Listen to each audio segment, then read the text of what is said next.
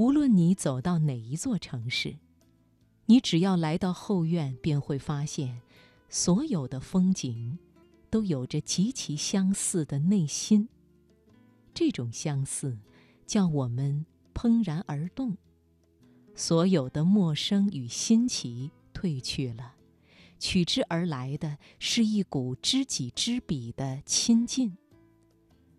这里的一切都是我们所理解的，几乎是贴肤贴肉的，无需翻译和解释，是一猜就能猜到的。这是所有风景中最为性感的一种，它是裸着的。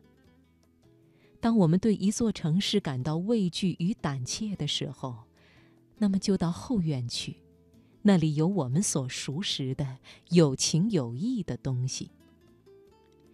有一次在德国旅行，一个月之后，身心都已经疲乏，好奇心之后是深深的隔膜。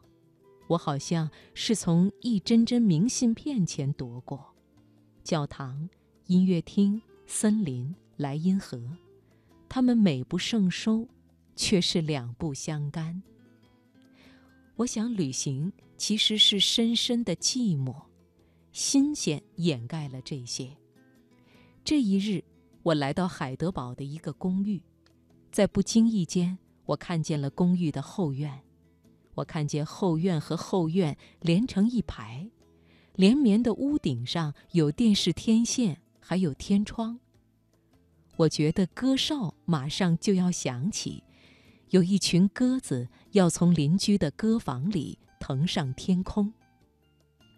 这是最日常的情景，这是我们平时生活的日日夜夜里的情景，这是钻心钻肺的情景，真叫人又苦又甜。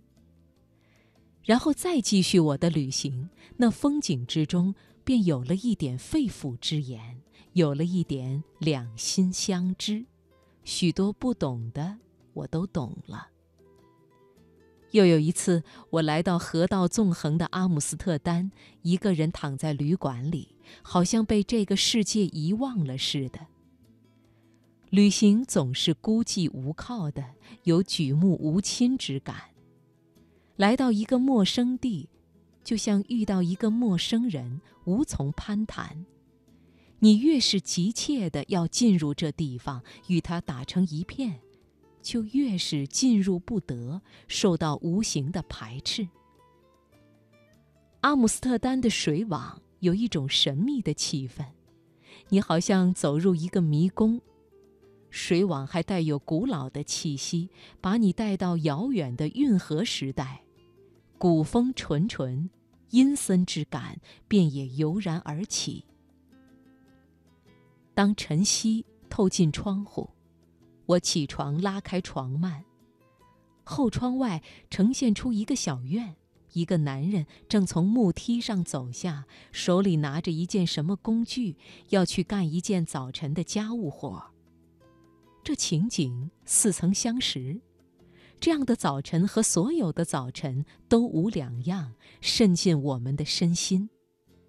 它能够引导我们进入许多陌生的异地，它也是我们孤身旅行的后方。柏林的后院也有着亲切的面目，前边是著名的库登大街，彻夜通明。当足球赛得胜。喇叭声和欢呼声阵阵传来，真是奇光异色。灯光与市声笼罩在城市的上空，就像一个海市蜃楼；而后院里的嘈杂，却是真切的到你心里去的。楼底下是一个咖啡馆，有厨房里的气味从后院升上我的顶楼，还有厨娘和男招待的说话。我听不懂他们说什么，但是他将柏林的浮华像揭面纱一样揭去，裸露出他家常的表情。这是我们最诚恳的表情之一，含着朝起暮归的希望。这也是联系着我们的心的东西，是心里那一点沉底的东西，是我们走到哪儿就带到哪儿的东西。在旧金山，我曾经在露台上看见邻人的露台。露台也是具有后院性质的地方，也是生活的里层。正是傍晚，太阳在西边落下，露台上坐着一些青年。当青年们站在街头或者地铁车站，他们无一例外都带有莫测的神情。而在露台上，他们都变得好懂了。这里露台连着露台，翻过一排屋脊，就又是露台连着露台。这里有一些受过挫的生活，抱着轻轻的伤痛。